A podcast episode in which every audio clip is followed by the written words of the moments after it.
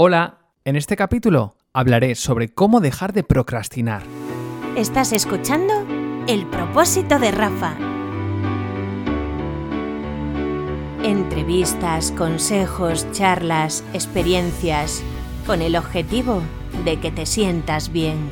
El propósito de Rafa. Unos minutos para seguir creciendo. Déjame que te haga una pregunta primero. ¿Tú eres de las personas que cuando se proponen un objetivo lo cumple? ¿O eres de esos que muchas veces te planteas hacer cosas que acabas dejando siempre, pues como un poquito para más tarde? Atención porque vamos a hablar en la sección de coaching sobre la procrastinación, que consiste básicamente en aplazar las cosas por, para otro momento diferente al planteado por primera vez. Entonces esta madrugada eh, vamos a tocar ese tema con Rafa Rodrigo, que es nuestro coach personal y que como sabes cada semana nos enseña siempre algo nuevo. Rafa, muy buenos días. Hola, buenos días, procrastinadores.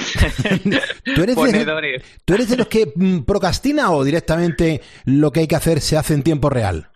Bueno, yo he sido un gran procrastinador durante mucho tiempo, por ejemplo, de madrugar. Ahora, gracias a ti, ya me he puesto en la alarma en modo despertador rápido, pero si no, sí que procrastino mucho. Eh, es un tema que nos afecta mucho, el del procrastinar, que básicamente, para cambiar ya la palabra, el palabra es aplazar. Estas personas que siempre dicen, ay, tengo que apuntarme al gimnasio, y entonces pasa un mes, pasa otro, pasa otro, y ya pasa un año, y, o a lo mejor incluso lo han pagado, pero no han llegado a ir, que es peor todavía, ¿no? Claro, Pues esto nos ocurre nos ocurre mucho. ¿Tú dirías que eres procrastinador o no? No, no, no, pues al, contrario, yo soy de los que me anticipo. Eh, hay, veces que curro incluso dos veces porque me pongo primero en una posición y luego me pongo en otra, con lo cual una de las dos va a salir adelante. Y, siempre me gusta tener preparada una, el plan A y el plan B. Vale, pues entonces lo que vamos a contar hoy no te interesa, pero hay mucha gente que seguro que sí que le interesa. Pero hay mucha gente que sí lo es, que es un poco que lo deja todo para el último momento. Efectivamente. ¿Y sabes esto por qué ocurre? Yo siempre en coaching me gusta decir que lo hacemos básicamente no de manera voluntaria, sino porque nuestro inconsciente, no mejor dicho, no se anima a hacerlo. Pero ¿qué podemos hacer para ese ejemplo? ¿no? Lo que decía de voy a ir al gimnasio o voy a hacer deporte, no tengo por qué ir al gimnasio, sino voy a salir a andar todos los días o voy a salir a correr. Para dejar de procrastinar, para dejar de aplazarlo, yo doy un truco siempre a mis clientes y es que hagan una lista de los para qué. Es decir, vale, yo me he propuesto hacer deporte todos los días o caminar 20 minutos cada día, pero voy a hacer una lista de los para qué lo quiero. Es decir, en vez de por qué voy a hacerlo, el para qué. Y entonces hago una lista. Pues mira, lo voy a hacer para encontrarme mejor de salud. Lo voy a hacer para bajar de peso y verme mejor. Lo voy a hacer pues para poder ponerme ese vaquero que me compré hace un año y que todavía no me cabe. O lo voy a hacer, por ejemplo, para conocer gente, para dar un paseo por el parque y conocer gente. Entonces, esto es muy importante porque ya estás dándole un sentido a ese objetivo. Normalmente las personas aplazamos el hacer cosas porque no le damos el suficiente protagonismo o sobre todo la suficiente entidad a lo que queremos hacer. Entonces yo creo que aquí lo que hay que hacer es darle un cierto orden a todo ese tipo de cosas eh, para ponerte en marcha, porque es que si no, eh, nos vamos, mm, no sé, vamos cayendo en la pereza, en la rutina y, dejamos, dejamos para, para mañana lo que, lo que no puede ser para hoy. Y a esos objetivos que yo te acabo de mencionar, es decir, yo a esos para qué es de encontrarme mejor de salud, bajar de peso, etcétera, lo que hago es que le digo al cliente, ponle una nota. Claro. Del 1 al 10, ¿cómo de importante para ti es encontrarte mejor de salud? Ostras, mm. pues es un 9 o un 10. Mm. ¿Cómo de importante es conocer gente? Pues hombre, es un 7, un 8. O cómo de importante es ponerte ese vaquero que el año pasado te regalaron y que todavía lo tienes en el armario sin estrenar. Pues es un 6, un 7.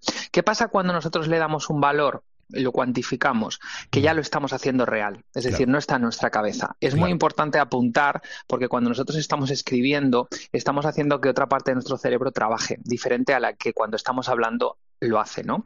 Entonces, darle una puntuación del 1 al 10 y luego hacer una media de todos los objetivos, pues sumo un 9, un 8, un 6. La media me sale un 8,2.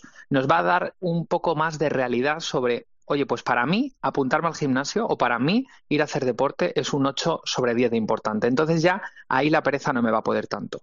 Qué importante lo que nos estás contando. Mi mujer es mucho de apuntar las cosas por, un nivel de importancia, ¿no? Esto no urge, esto urge más, esto es prioritario. Y, la verdad que la capacidad de organización que tiene mi mujer es alucinante, Rafa.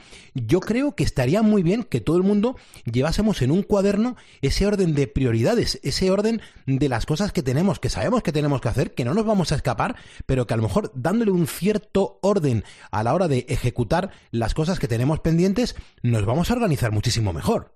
Ese es un gran secreto, Pulpo, lo que acabas de decir, tener un cuadernito, ¿no? Tener una agenda o un algo de nuestras cosas personales eh, para ir dándole ese valor. Y otro truco que yo utilizo, además de esto que te acabo de decir, es que esa persona apunte en un papel.